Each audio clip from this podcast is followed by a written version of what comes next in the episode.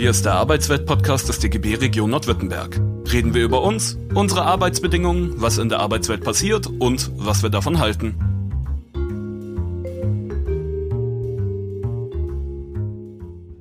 Hallo und herzlich willkommen zum Arbeitsweltradio. Diese Folge ist Teil einer Reihe, die sich mit der Frage beschäftigt, welche Auswirkungen Digitalisierung und Pandemie auf unsere Arbeitswelt haben. Die Folgen sind im Rahmen eines Seminars an der Hochschule Esslingen durch Studierende entstanden und greifen daher besonders die Sichtweise der sozialen Arbeit auf das Thema auf. In insgesamt vier Folgen wollen wir Studierenden uns dem Thema annähern. Das hier ist Folge 4. Wir haben uns in der vergangenen Folge mit Digitalisierung und der Industrie 4.0 befasst. Bianca Kölzow und Pascal Matuschek, das bin ich, wollen das heute nochmal aufgreifen. Digitalisierung kann aus Sicht von Arbeitnehmenden zur Verbesserung wie zur Verschlechterung der Arbeitssituation führen. Ein wichtiger Aspekt unserer Diskussion war daher, dass die Richtung, die durch Digitalisierung eingeschlagen wird, immer durch Akteure, zum Beispiel auf Seiten der Arbeitgebenden, vorgegeben wird. Wohin uns eine digitalisierte Arbeitswelt führen wird, hängt also maßgeblich davon ab, wie wir sie als Gesellschaft ausgestalten. Zwei wichtige Akteurinnen auf Seiten der Arbeitnehmenden sind die Gewerkschaften und die Betriebsräte. Und damit darf ich auch erstmal an dich abgeben, Bianca. Ich möchte heute etwas genauer darauf eingehen, welche neue Aufgaben für die Betriebsräte durch die Digitalisierung entstehen. Also auf was sollten sie achten beim Verhandeln neuer Betriebsvereinbarungen und so weiter. Im Vorfeld nochmal ganz kurz, was sind eigentlich jetzt grundlegend die Aufgaben von Betriebsräten? Also sie agieren als Vertreter der ArbeitnehmerInnen und deren Interessen in den Betrieben. Wie eben schon einmal erwähnt, schließen sie dazu Betriebsvereinbarungen mit dem Arbeitgeber, um eben Themen zu klären, wie zum Beispiel, welche Zulagen gibt es zum Lohn oder Gehalt, wie sieht es grundlegend mit der Arbeitszeit aus, also in Bezug auf Überstunden, Kernarbeit, oder aber auch, wie sieht es mit Kleidzeiten aus? Aber eben auch bei weiteren Themen haben sie bestimmte Möglichkeiten zu agieren. So haben sie zum Beispiel ein bedingtes Mitspracherecht bei der Urlaubsplanung oder können auch Initiative ergreifen, wenn der Verdacht bestehen sollte, dass ein Arbeitnehmer zu Unrecht gekündigt, versetzt oder abgemahnt wurde oder noch werden soll. Natürlich gibt es ja noch viel mehr Felder und Dinge, wo sie äh, agieren können. Allerdings würde das jetzt den Rahmen sprengen, wenn ich alles aufzählen würde. Das war jetzt nur noch mal grundlegend gesagt, bevor ich jetzt in den Digitalisierungspart einsteige. Wie wir alle ja sicher bereits mitbekommen haben, hat die Zukunft einer digitalen Arbeitswelt bereits längst begonnen.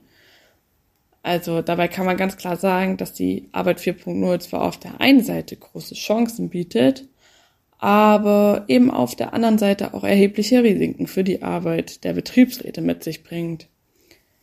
Durch die Digitalisierung werden die Innovationszyklen immer kürzer, worauf dann die Betriebsräte logischerweise auch immer schneller reagieren müssen. Zu bedenken ist vor allem, dass mobiles Arbeiten verschiedene Gefahren mit sich bringt. So ist es auch kein Geheimnis mehr, dass psychische Belastungen größer werden können dadurch, dass zum Beispiel so der Arbeitgeber einfach mal eben schneller sagen kann, hey, kannst du es dann später nochmal eben zu Hause fertig machen? Und eben trotz, dass die reguläre Arbeitszeit eigentlich bereits beendet wäre und man eventuell zu Hause auch noch Verpflichtungen hat, wie Kindererziehung oder man auch noch einem Hobby nachgehen möchte oder ähnlichen. Und um eben genau so etwas zu vermeiden, sind die Betriebsräte und auch die Beschäftigten selbst in diesem Prozess unglaublich wichtig.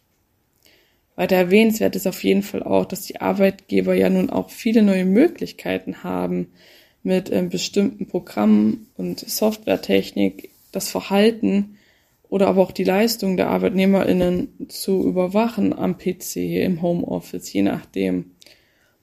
Und dafür sollten einfach ganz klare Regelungen getroffen werden die dann auch in den jeweiligen Betriebsvereinbarungen festgehalten werden müssen.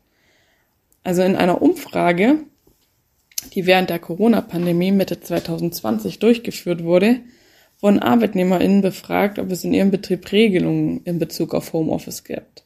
Dabei gab es in Betrieben, in denen ein Betriebsrat vorhanden ist, bei 72,5 Prozent bereits Regelungen, aber lediglich nur bei 42,8 Prozent der Betriebe, in denen kein Betriebsrat vorhanden war.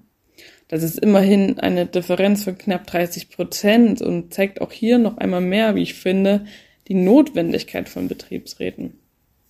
Ich denke und hoffe allerdings, ähm, dass sich dies auch mittlerweile im Laufe der Pandemie auch bei den Betrieben, in denen kein Betriebsrat vorhanden ist, geändert hat.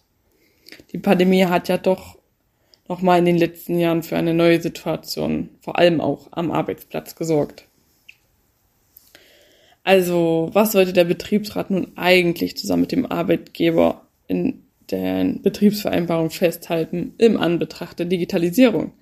Also, zum einen sollten die Persönlichkeitsrechte der ArbeitnehmerInnen durch einen umfassenden Datenschutz gewährleistet werden.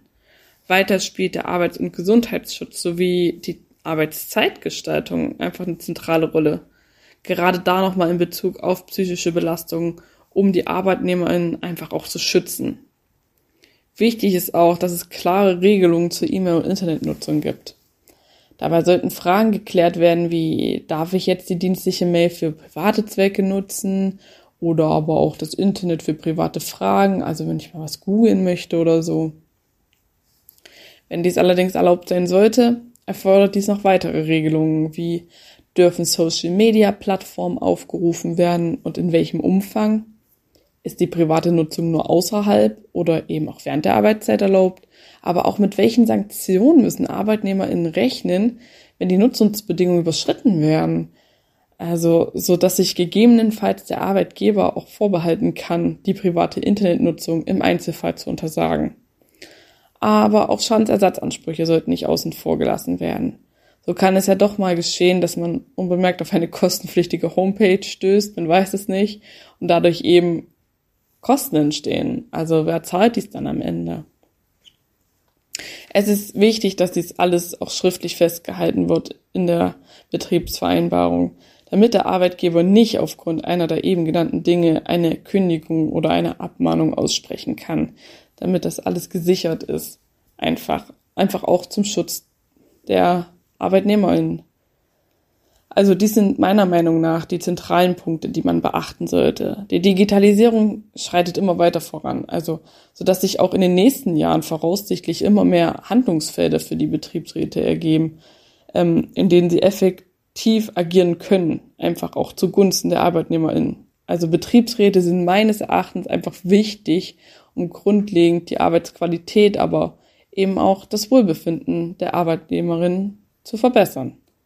Also das war es erstmal von meiner Seite her. Danke, die Banker, schon mal an der Stelle. Ähm, neben den Betriebsräten, die du gerade angesprochen hast, die ja vor allem die unternehmensbezogene Arbeit in den Fokus nehmen, sind natürlich Gewerkschaften noch wichtige Partnerinnen aus Sicht von Arbeitnehmenden. Ähm, in ihnen organisieren sich Beschäftigte ja aller Regel nach betriebsübergreifend, teilweise sogar branchenübergreifend, gerade wenn man sich zum Beispiel jetzt den DGB anguckt, ist natürlich eine sehr breite äh, Vertretung von Arbeitnehmerinteressen äh, vorhanden. Ähm, hier können zum Beispiel durch Tarifverträge Standards für, für ganze Branchen ausgehandelt werden.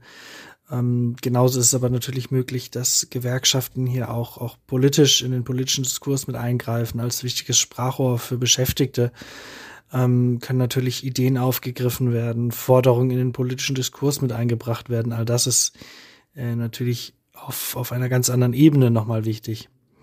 Ein sehr aktuelles Beispiel ist da sicher die Debatte um das Thema Homeoffice. Welche Bedingungen gelten dort? Welche Ausstattung muss der Arbeitgeber bereitstellen? Und so weiter. Das sind ja alles Fragen, die aktuell im Raum stehen.